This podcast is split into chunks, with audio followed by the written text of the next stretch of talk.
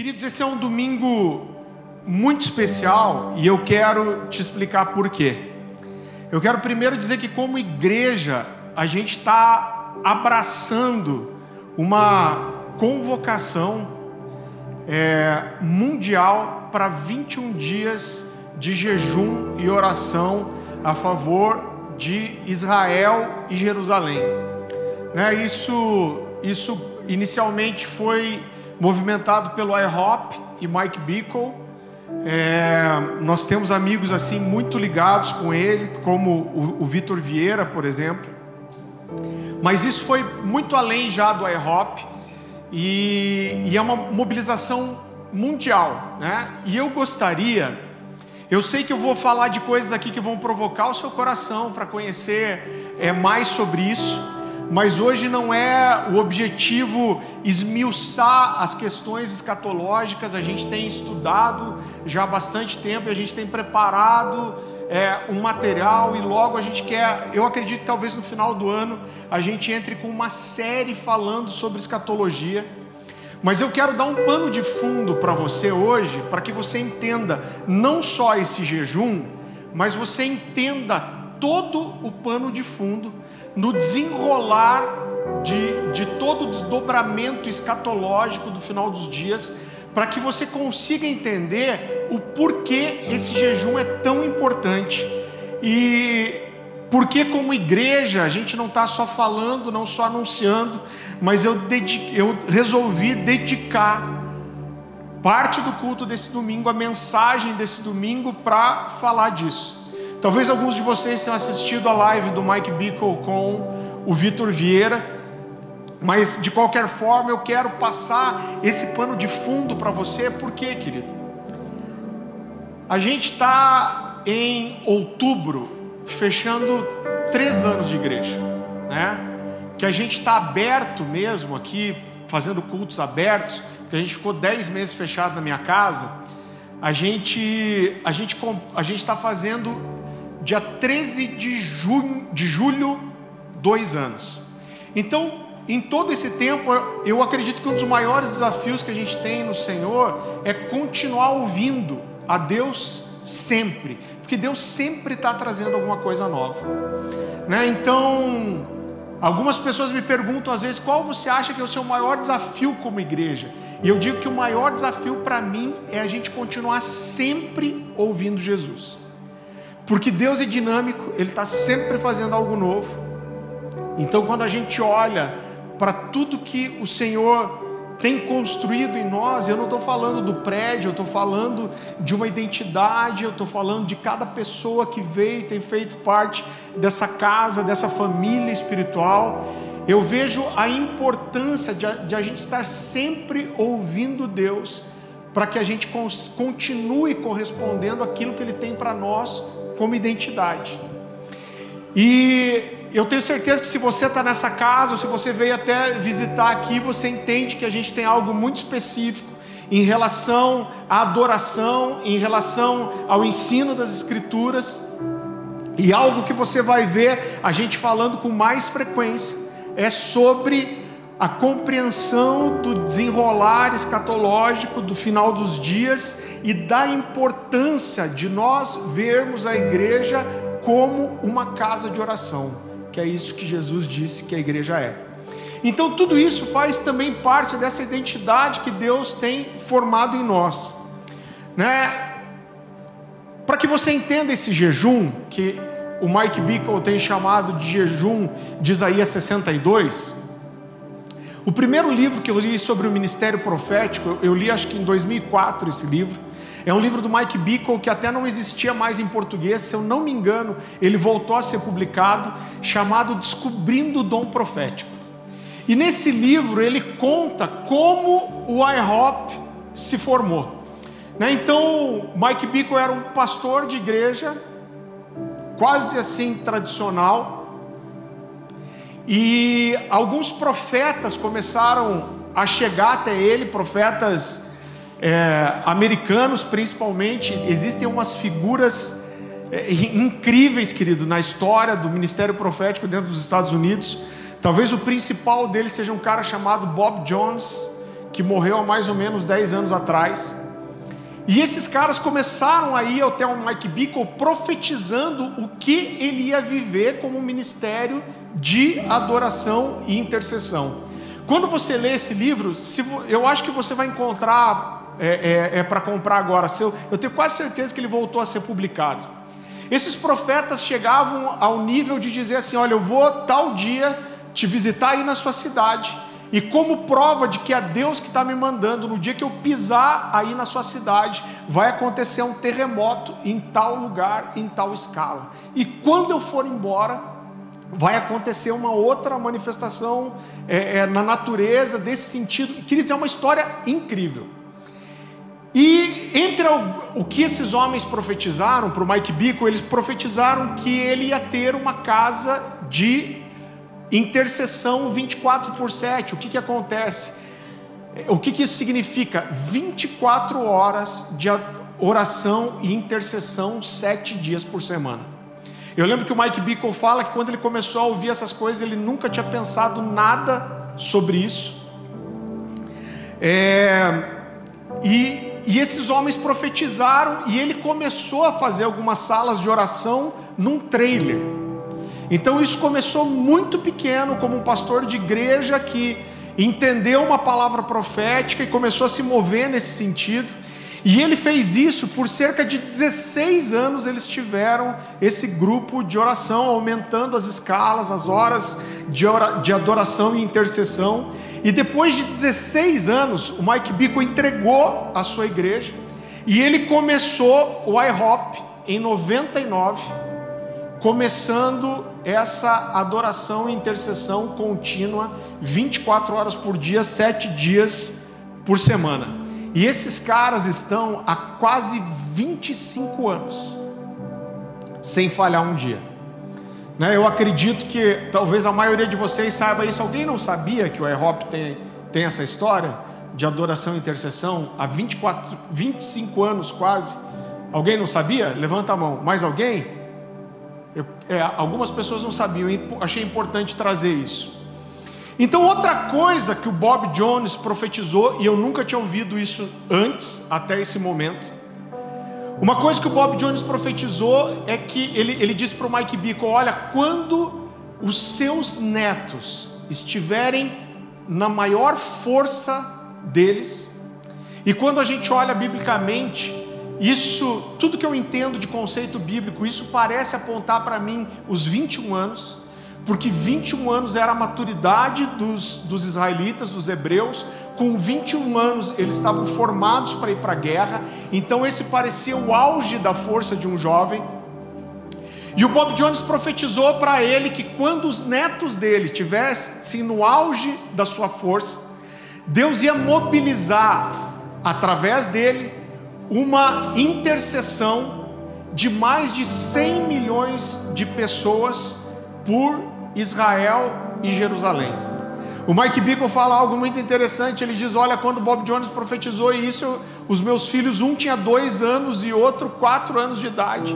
E ele falou: O que, que esse cara está falando de quando os meus netos tiverem é, é, no auge da sua força? Ele falou: Isso é uma coisa muito distante para mim. E ele disse que na verdade ele nem acreditou muito nisso no começo. Mas quando tudo que o Bob Jones profetizou começou a acontecer, ele guardou é, no coração essa palavra. E hoje, em 2023, faz 40 anos que isso aconteceu. E o Mike Bickle tem alguns netos, um deles com 19 anos e outro com 20 anos de idade. Então isso é um apontamento de que esse Bob Jones falou, inclusive, olha, quando isso acontecer, eu já não vou mais estar aqui. E Bob Jones morreu há mais ou menos é, 10 anos. E, e ele profetizou isso: olha, vocês vão fazer isso, vão fazer esse, esse movimento. O Bob Jones, inclusive, falou a você: quando esse movimento acontecer, você vai ser um dos mais velhos envolvidos nisso. E em tudo isso, o Mike Bickle contou que agora, é, nesse ano, se completam 20 anos que ele fez um jejum muito especial com o IHOP e marcou muito o desdobramento de outras coisas. Então ele conta que em 2001, não, 2000, desculpa, eu estou parecendo a Dilma fazendo conta, misericórdia. Que dois, 2023 menos 20 anos, 2001. Acertou, miserável. Então, fazendo as contas, em 2023, eles fizeram um jejum no IHOP de 21 dias, só na água, toda a liderança. E diz que quando o ano come começou, esse ano 2023, ele estava numa reunião com a, com a, liderança e o pessoal falou: ah, esse ano vai completar 20 anos do nosso jejum. E o pessoal falou para ele: olha, Mike Bico, vamos fazer esse jejum de volta? E que ele falou que quando ele ouviu isso, ele não se animou. Ele falou: gente, 21 dias na água, não dá para a gente fazer outra coisa? Mas ele falou que quando toda a liderança se empolgou para fazer isso, ele começou a se empolgar também. E ele fala algo muito interessante, ele diz que quando aquele movimento, ele falou, eu queria ouvir minha liderança, queria ouvir o que estava no coração das pessoas. E quando eles falaram, não, vamos fazer, vamos fazer, vamos fazer, ele falou, olha, eu falei uma coisa que eu entendi que foi de Deus, porque eu não pensei, isso saltou da minha boca. E ele disse, de repente, no meio daquilo, eu falei, não, se a gente for fazer, vamos fazer um jejum por Jerusalém e Israel. Ele disse que quando ele falou, ele até falou: por que, que eu falei isso? Mas disse que no momento que ele falou, toda a liderança falou: é isso que a gente vai fazer. E eles decidiram então fazer uma coisa para o IHOP, aumentar a, a, os turnos de intercessão. Normalmente as pessoas ficam de duas a quatro horas. Ele teve ali grupos na liderança que decidiram fazer 12 horas de intercessão todos os dias durante esses 21 dias. E e o primeiro passo foi eles decidirem fazer é, esse jejum. Mas ele falou que no desenrolar disso, o IHOP tem reuniões com explicar um pouco mais por que Isaías 62 é a referência para esse jejum. Então abra comigo, por favor, em Isaías 62.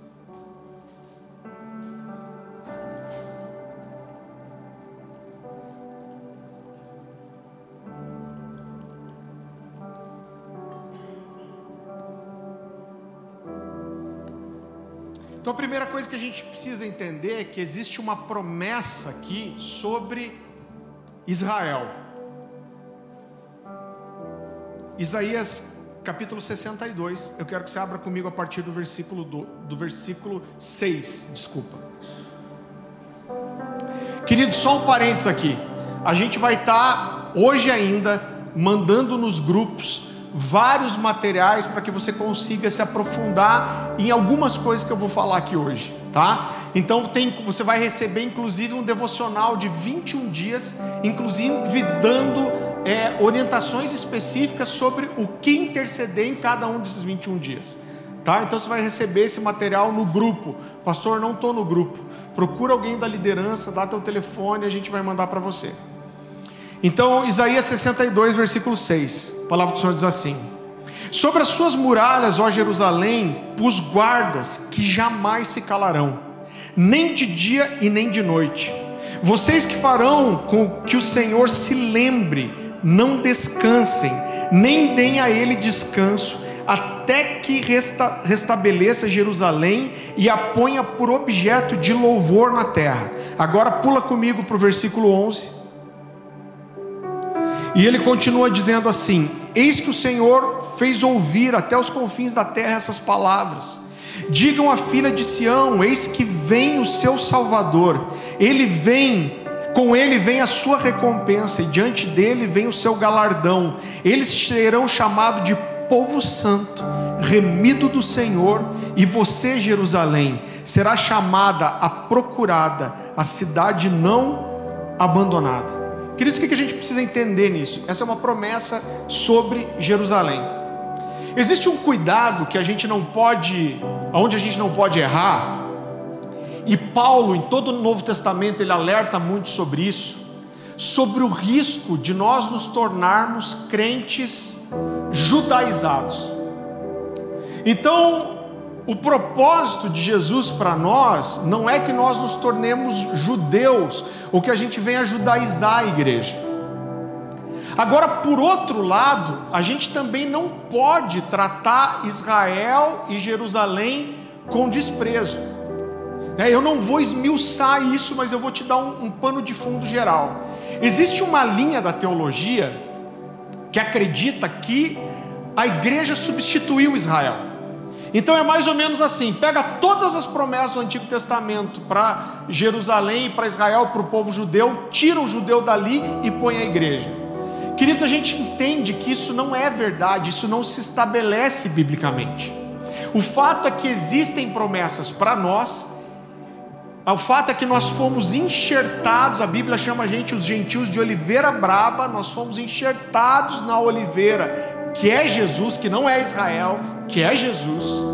E nós passamos a participar de muitas promessas, mas existem muitas coisas que são específicas para o povo de Israel e que vão ser cumpridas. Então a gente precisa entender que Israel e o povo judeu, o povo hebreu, eles são a chave para entender o desdobramento escatológico do final dos tempos. Então, o relógio dos últimos dias ele está diretamente ligado com Jerusalém, com Israel e com o povo hebreu. Né? Então, só para dar um, um panorama para você, a Bíblia fala das 70 semanas de Daniel. A gente vai em, em outro momento esmiuçar isso para você a gente entende que 69 semanas se passaram, a Bíblia chama de semanas de anos, ou seja, 70 períodos de sete anos, e ficou faltando uma última semana, que é a semana que fecha toda a história de Deus com a humanidade até o retorno de Jesus e o início do milênio, ok? Os últimos sete anos que você já ouviu falar muito, que são a tribulação e grande tribulação, que alguns vão chamar, é um período de sete anos. E quando esse relógio começa, ele é startado. Ele é startado quando Israel vai fazer um acordo de paz com a Palestina, com o povo muçulmano, e o templo de Jerusalém vai ser reconstruído. Então a gente consegue falar para você sem medo nenhum que quando a gente vê isso acontecer, Restam sete anos para que toda a história seja concluída. Está me entendendo? Então, Jerusalém e Israel, querido, eles são o, centro, o relógio catológico, ele acontece ali. Então a gente precisa entender como igreja que existem coisas que são para nós, mas existem sim promessas que foram feitas para o povo hebreu, que foram feitas sobre Jerusalém e sobre Israel. Deus escolheu esse lugar. Então quando a gente olha, eu tenho estudado muito sobre o que as pessoas chamam da teologia da habitação. Eu estou lendo um, um livro agora chamado God's Relational Presence. Então ele fala que toda a Bíblia, todos os livros apontam para uma única coisa: Deus querendo habitar no meio do povo. E Deus elege lugares. Né? Eu lembro que algum tempo atrás eu li um livro falando sobre a rua Azusa. Eu acho até que é Histórias Inéditas de Azusa. E ele começa dizendo mais ou menos assim: por três anos e meio, Deus escolheu habitar numa pequena casa na rua Azusa, em Los Angeles. E isso fez toda a diferença. Então a verdade é que Deus escolheu Israel, Deus escolheu é, é, Jerusalém para algumas coisas, e todas as promessas de Deus vão ser cumpridas. É, então a gente entende, querido, tudo se cumpriu. As pessoas pegam o que Jesus falou, está tudo consumado, como se isso terminasse todas as coisas. Eu achei interessante a forma que tinha um cara chamado Samuel Whitefield, a gente tem os livros dele aqui. Ele fala que a crucificação foi o noivado, foi aquilo que garantiu a consumação de todas as coisas, mas o retorno de Jesus é o casamento. Então a gente está esperando a concretização é, é, dessa história. Então nós entendemos que nos últimos dias Deus vai juntar a igreja Israel. E nós, juntos com os judeus, nós faremos parte dos últimos dias da história da humanidade até que o retorno de Jesus aconteça e o milênio é, seja estabelecido. Nós entendemos que vai ser é, um tempo de um grande derramamento do Espírito, vai ser um tempo onde curas, milagres, manifestações e salvação vão acontecer como nunca, e nós vamos fazer isso junto com, com, com os judeus até que o Senhor venha com a espada na sua boca pisando e ferindo as nações para estabelecer o seu reino eterno para sempre. A Bíblia fala que no desenrolar dessa história, Jesus vai vir como quem pisou um lagar de vinho. O que, que ele quer dizer? Um lagar de uva. As, o vinho era feito pisando, uma espécie de uma bacia, pisando a uva. Então ele quer dizer que é como se Jesus viesse com vestes brancas pisando a uva, que molha a borda do seu manto e respinga o suco da uva. Ele, a palavra de Deus diz que Jesus vai entrar assim, com as vestes respingadas do sangue derramado pelos inimigos do Senhor. Então ele vem com aquele que vai julgar as nações e vai estabelecer o seu reino eterno para sempre. Então nós, nós seremos um único povo, com um único Senhor e um único Rei. Eu quero que você abra comigo em Gênesis capítulo 12. Eu sei que está sendo muito diferente de tudo que a gente faz aqui normalmente, mas sem dúvida não menos importante.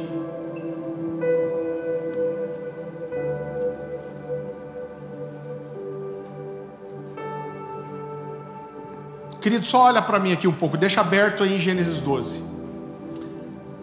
A história começa com, com Deus fazendo o jardim do Éden e plantando Adão e Eva para governar a terra. Você sabe a história, eles caem e pecam, e desde esse momento começa, se inicia um plano de Deus para resgatar o homem e trazer ele para o plano original de Deus. Em Gênesis 12, é como se Deus estabelecesse pela primeira vez o processo em que essa restauração vai ser feita. Algumas pessoas vão chamar dentro da escatologia isso de o plano da promessa. Então eu quero que você leia comigo. Gênesis capítulo 12. A partir do versículo, a gente vai ler do 1 ao 3 e depois vai ler o 7. Essa é a promessa de Deus para Abraão. E ele começa dizendo assim: Saia da tua terra da tua parentela e da casa do seu pai, e vá para a terra que te, que te, que te, que te E não é línguas isso. É, sabe que eu fiquei pensando, o que está acontecendo que eu estou gaguejando aqui? Na minha cabeça o texto está como, te, como a terra que te mostrarei. E na minha versão está a terra que lhe mostrarei. Quase que eu falei, a terra que te lhe mostrarei a terra que lhe mostrarei, farei de você uma grande nação e o abençoarei e engrandecerei o seu nome, seja uma bênção. Abençoarei aqueles que, te abençoarem e amaldiçoarei aqueles que o amaldiçoarem.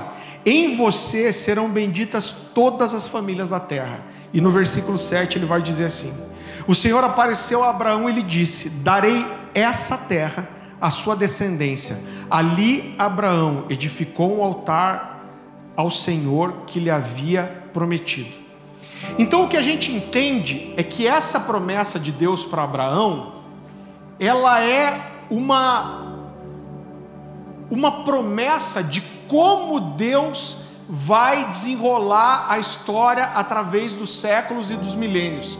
Então existe uma tríplice promessa aqui, são três promessas. A primeira promessa é que Deus diz que a, a, descendência de Abraão se tornaria muita, muito numerosa e seria uma nação justa. Vários outros textos na Bíblia vão reforçar essa promessa, não é o nosso objetivo hoje. hoje. Então, em primeiro lugar, multiplicar muito a sua descendência e eles seriam um povo justo. Em segundo lugar, eles herdariam permanentemente uma terra específica que é a região de Jerusalém e, e de Israel, e seriam fiéis nessa terra. E em terceiro lugar, as nações receberiam salvação e bênçãos através da descendência de Abraão. Então essas três promessas, elas resumem todo o propósito de Deus e a história que Deus quer traçar com a humanidade até o retorno de Jesus. Então havia uma promessa de uma descendência, a promessa de uma terra e a promessa de alcançar as nações.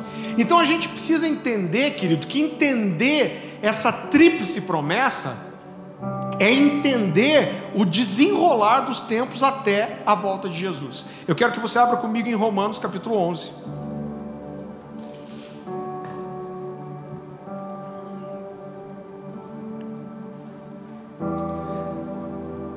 A gente vai ler primeiro o 11 a 15.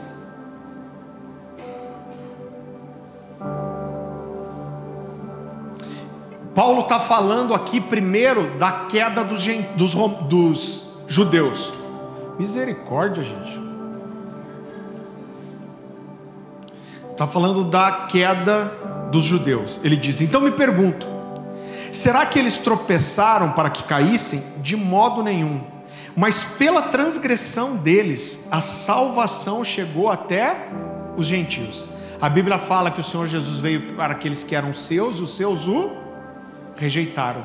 E isso fez com que a salvação chegasse para os gentios. É disso que ele está falando. Para fazer com que os judeus ficassem com ciúmes. Ora, se a transgressão deles resultou em riqueza para o mundo, ele está dizendo: olha, essa transgressão dos judeus fez com que os gentios fossem salvos. Ele continua dizendo: e a diminuição deles resultou em riqueza para os gentios, quanto mais a plenitude deles. Então o que ele está querendo dizer é o seguinte: se a queda dos judeus trouxe a nossa salvação, imagine o que vai ser quando esses homens fizerem aquilo que Deus designou eles para fazerem. Agora pula pro, comigo para o 25, 11 25.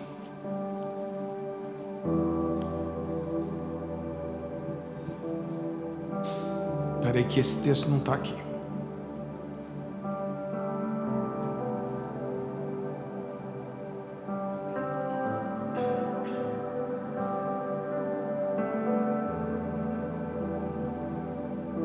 Paulo Senhor diz assim: Irmãos, quero que vocês entendam esse mistério, ele chama de um mistério, para que não se orgulhem de si mesmos. Alguns do povo de Israel têm o coração endurecido, mas isso durará, até que o tempo dos gentios se complete. Outra versão vai dizer: até que chegue a plenitude dos gentios. E assim todo Israel será salvo, como dizem as Escrituras: o libertador virá de Sião e afastará Israel da impiedade. Então, querido, o que, essa promessa diz? Existe uma rejeição temporária de Israel.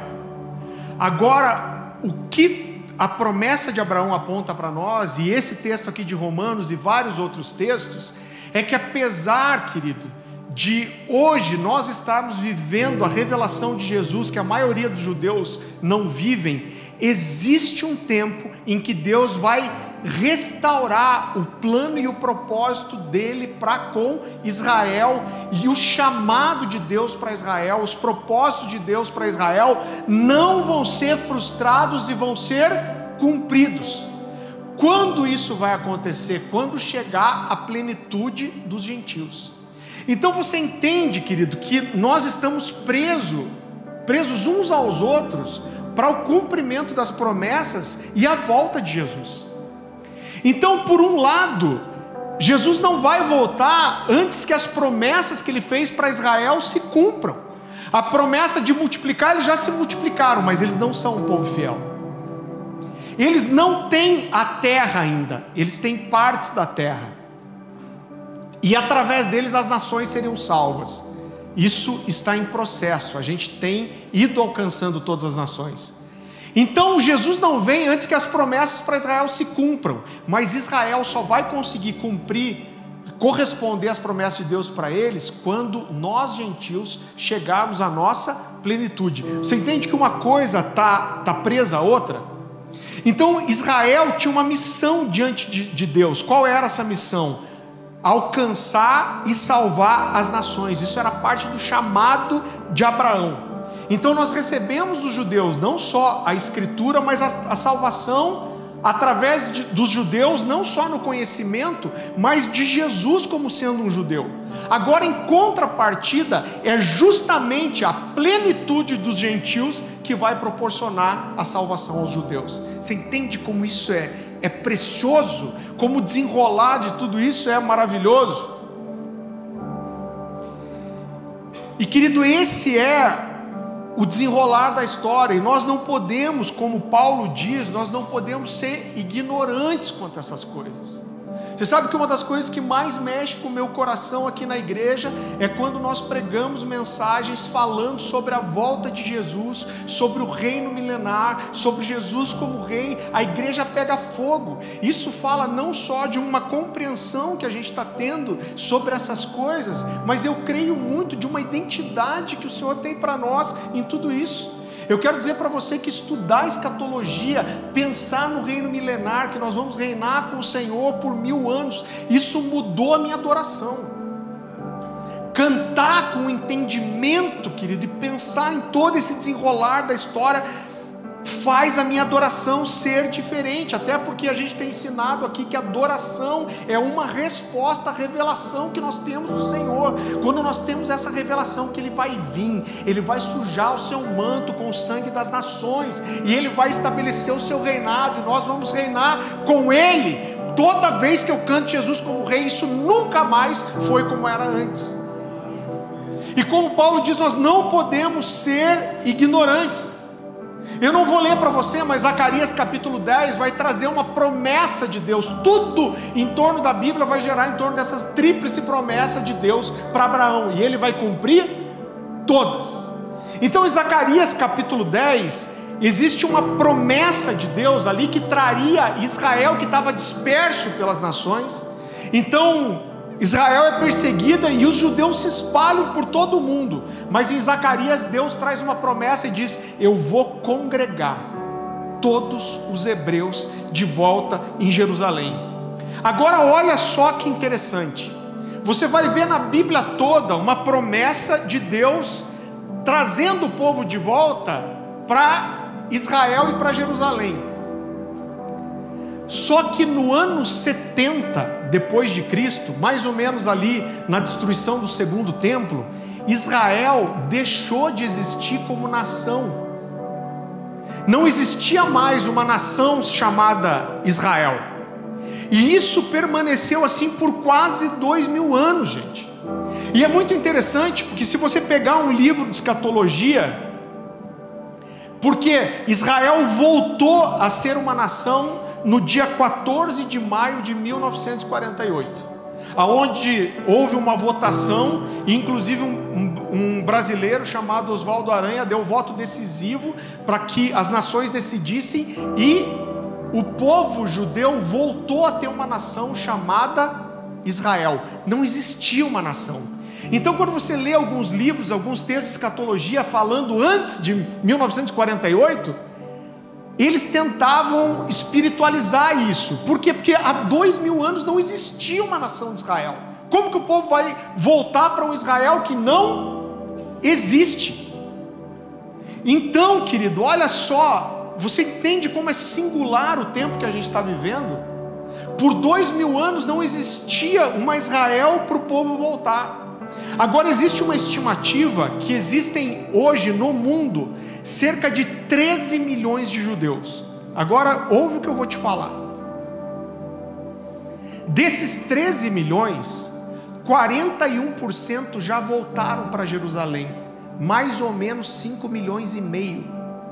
E essa, esse é o cumprimento de uma promessa para os últimos dias. Qual que era uma das promessas de Deus para Abraão? Que eles iam habitar a terra essa terra seria deles e eles seriam fiéis e justos nessa terra. Irmão, quando a gente olha, a gente está falando de 70 anos para cá.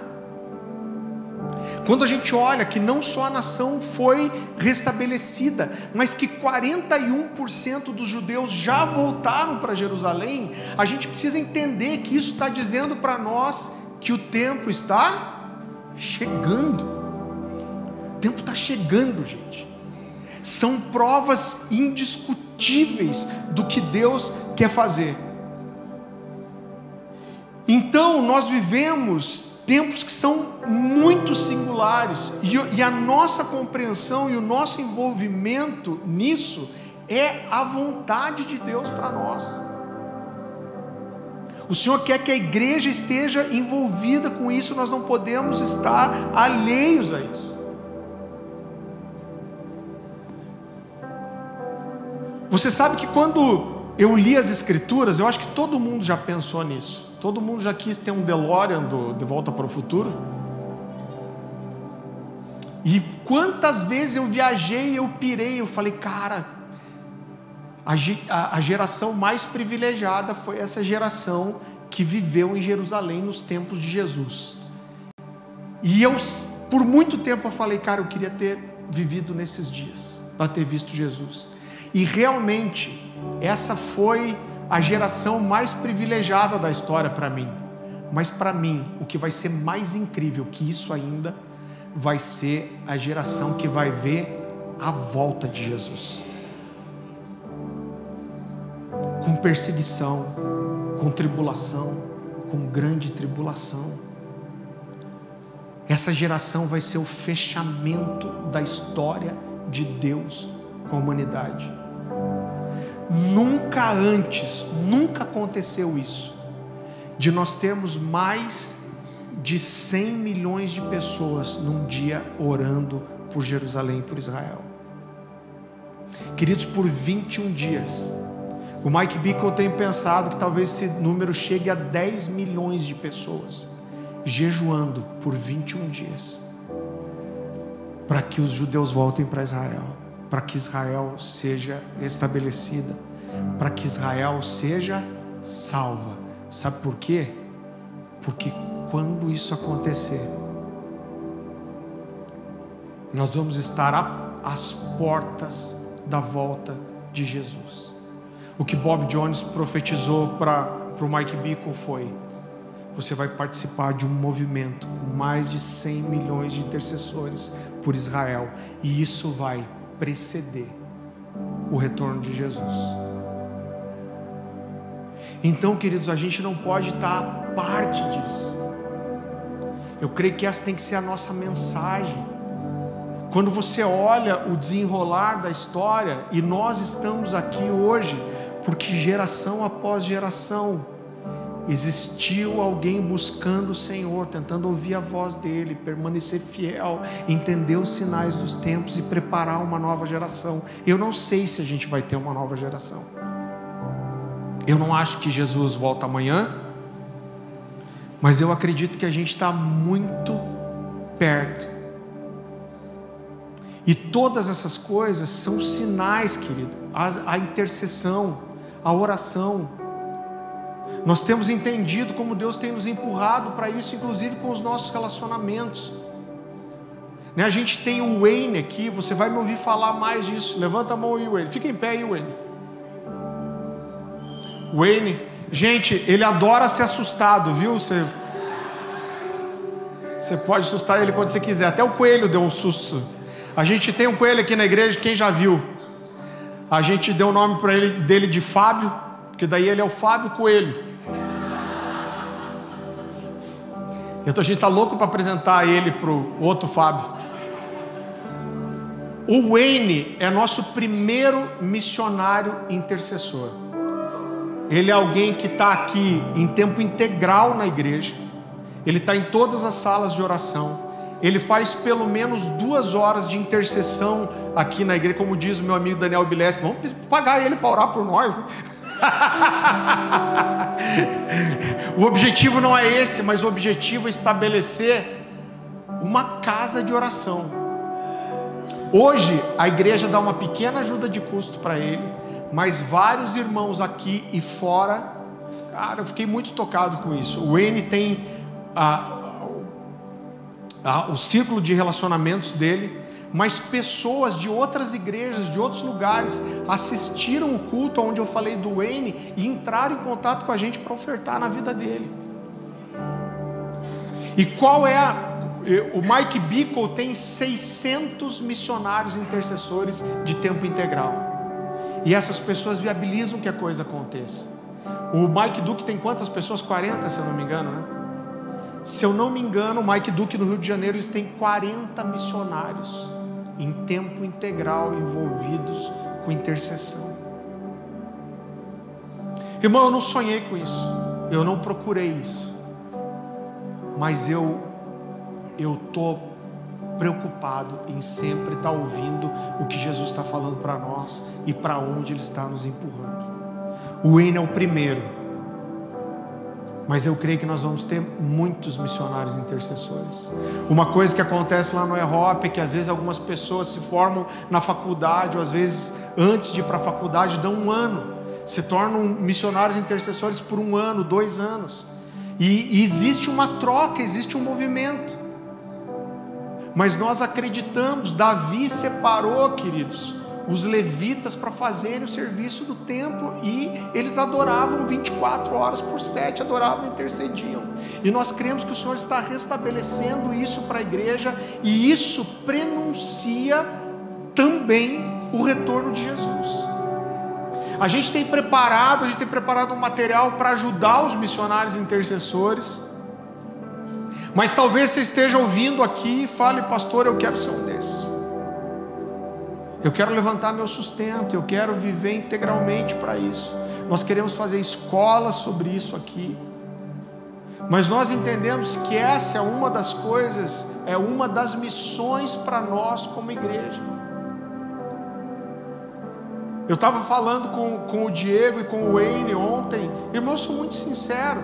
Apesar de, de eu, a Dani, os pastores aqui já terem uma história, a gente é uma igreja nova. A gente é uma igreja pequena. E algumas vezes eu parei pensando em tudo que a gente vai, vai fazer, e eu falei, Deus, eu acho que isso é prepotência da minha parte. Mas quer saber, querido? Por outro lado, eu falei para eles, eu vejo que a gente é um terreno muito fértil para isso. Sabe por quê? Porque o crescimento numérico não é a nossa grande preocupação. A gente está preocupado mais em ouvir Deus do que em, em ficar buscando estratégia de crescimento. Eu quero dizer para você que me toca muito mais a gente influenciar vários outros ministérios do que a gente ter uma igreja gigante. A gente toca muitos pastores, a todo tempo tem pastores me procurando, procurando o Diego, procurando os outros pastores para saber sobre a adoração da igreja, como a gente tem vivido isso, como que acontecem as salas de adoração, o ambiente de culto, e a gente está engatinhando. Mas eu creio que o Senhor encontrou em nós um povo que tem como característica a sede pela presença de Deus. E existiam pessoas com mais recurso financeiro que nós, com mais é, é, é, pessoas que nós, com mais estrutura do que nós. Mas eu acredito que o Senhor encontrou na gente um povo que está mais interessado no fogo do que no, no incensário.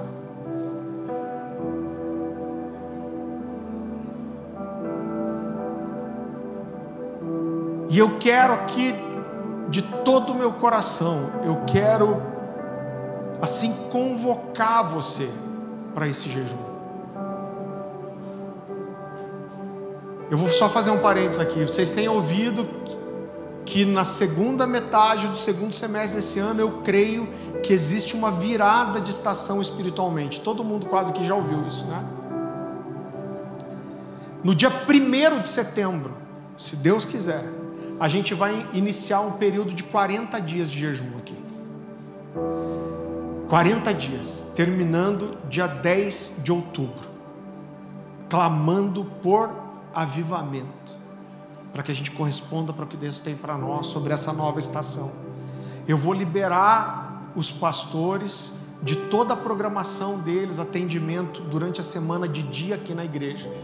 E durante esses 40 dias, a igreja vai estar aberta para adoração e intercessão das 8 da noite às duas da manhã, pelo menos. Esse é o horário. Nós, os pastores, eu tenho ainda uma, duas viagens nesse período, mas os pastores vão estar aqui todos os dias, das 8 às duas da manhã.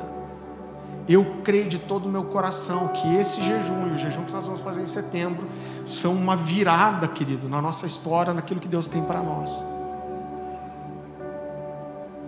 E se Deus te trouxe para cá, nós vamos provocar você, irmão. Nós vamos te empurrar, nós vamos te chacoalhar, nós vamos provocar seu coração você viver uma coisa que você nunca viveu. Cara, a história está encerrando, Jesus está vindo. Esse tem que ser o nosso maior motivo, a nossa maior preocupação, a nossa maior atenção. Nós temos que viver isso com todas as forças. Eu fico pensando que se Jesus vier nos nossos dias ou nos dias dos nossos filhos, quão privilegiados nós somos de Deus nos escolheu para viver esses dias aqui.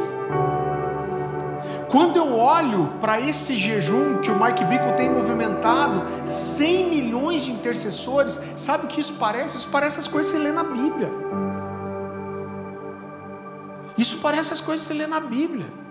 Eu consigo me imaginar lendo que o Senhor levantou um homem e 100 milhões de pessoas se levantaram para interceder pelo povo judeu e Deus fez coisas maravilhosas. Como que você vai fazer esse jejum, irmão? Não importa. Só não vale assim, vou fazer jejum de rede social. Se for junto com outra, vou fazer, vou fazer jejum de giló. Vou, vou fazer jejum de chuchu. Eu fico pensando quem inventou de comer o chuchu a primeira vez.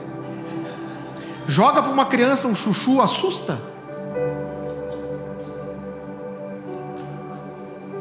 Tem gente que gosta de chuchu aí, é? Eu ouvi falar que tem gente que compra chuchu até. Paga, paga. Que nem eu vi falar, basta ter raiva que ele nasce no quintal de casa.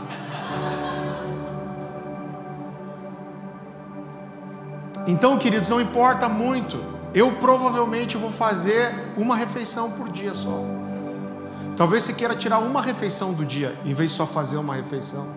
Talvez você prefira, sei lá, irmão, jejuar um dia sim, um dia não. Mas existe uma coisa acontecendo que nunca aconteceu antes. E nós, como igreja, vamos estar nisso, em nome de Jesus. Eu tenho ensinado para vocês, toda vez que Deus faz um mover, isso não pega todo mundo, nunca vai pegar, nunca, nunca foi assim. Isso toca quem está atento e quem está sedento e quem está disponível. Nós vamos ser desses. Esse é um ano singular. Se Deus ainda nos der mais 10, 20 anos, eu tenho certeza que daqui 10 anos a gente vai falar, cara, lembra de 2023. Como a gente lembra de um despertamento que Deus trouxe no Brasil ali de 98 a 2006. Esses são, serão anos inesquecíveis. Eu não tenho dúvida disso. O jejum começou hoje.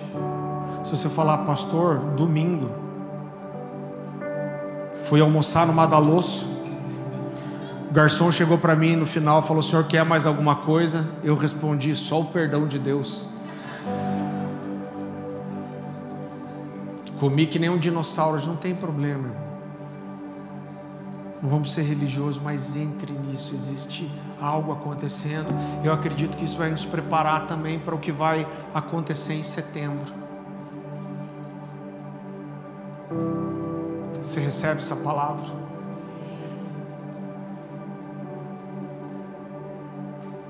Vou chamar o Diego aqui, a gente logo vai passar para a ceia. Mas eu queria que a gente, enquanto o Diego toca uma canção, eu quero pedir uma coisa para você. Talvez você precise conversar com a sua esposa, com a sua família, mas eu eu queria te pedir para você não sair daqui sem uma decisão de como você vai fazer esse jejum. Eu compartilhei, isso não é nem uma mensagem, é um. O que, que é isso aqui? É um convite, né? Um... de algo que a gente crê.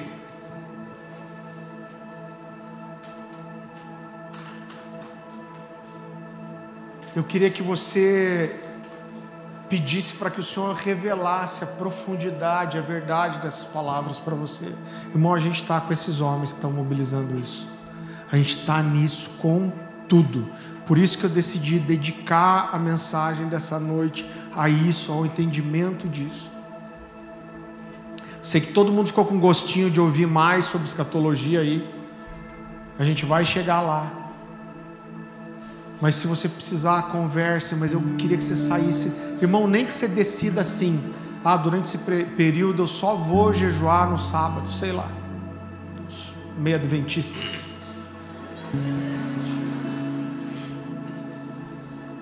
Eu já gosto de comer uma feijoada no sábado, que é para evitar a religiosidade. Mas eu queria que você saísse daqui com uma decisão, falar, Deus, eu vou. Me revela, faz eu entender, faz o meu coração queimar por isso. Você pode baixar sua cabeça, fechar seus olhos.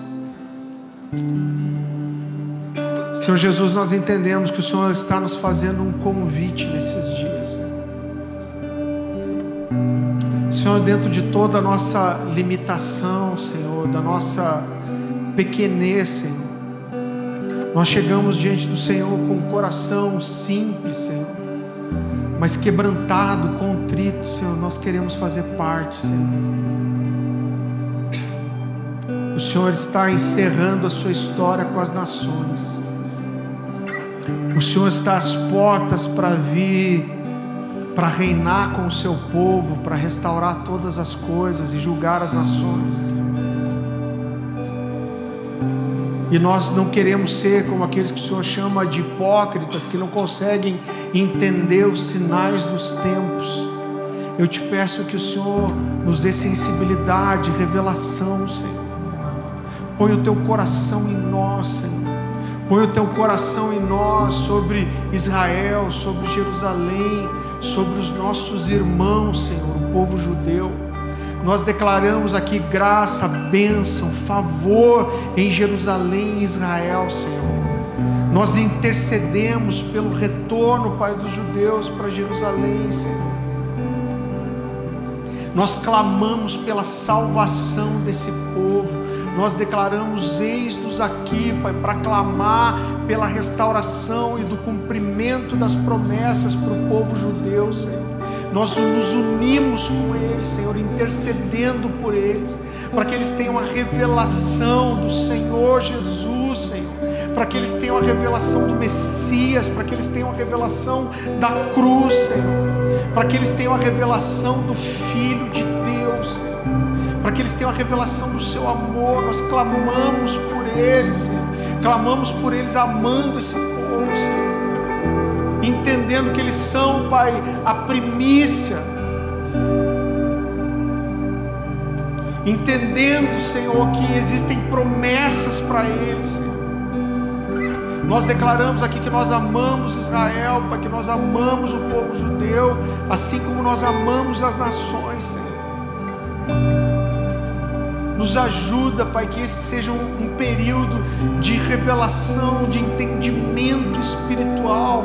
Que o Senhor nos traga luz, Pai, sobre Apocalipse, luz sobre a escatologia, luz sobre o desenrolar. Que nós não sejamos, Senhor, nécios e nem despreparados o Senhor nos escolheu pontualmente para dias tão específicos e nós queremos te ser úteis, nós queremos ser sensíveis espiritualmente, nós queremos ter revelação e nós queremos, Senhor, colaborar para tudo aquilo que o Senhor vai fazer. Eu te peço que esses 21 dias sejam dias de avivamento no nosso meio, sejam dias de revelação, Pai. Nos traz clareza sobre aquilo que precisamos fazer, aonde devemos andar, que resposta precisamos dar, Senhor nós colocamos diante do Senhor esse desejo de estabelecer, Pai, mais horas de adoração e intercessão nessa casa, porque nós queremos que esse seja o lugar da sua habitação, o lugar onde o Senhor gosta de estar, Senhor, ao lugar onde a sua presença manifesta, muda todas as coisas, Senhor nos conduz nesses dias, fala o coração de cada um. Eu te peço que o Senhor oriente cada um sobre o que precisa fazer, o que deve fazer, nos leva a esse entendimento, Senhor.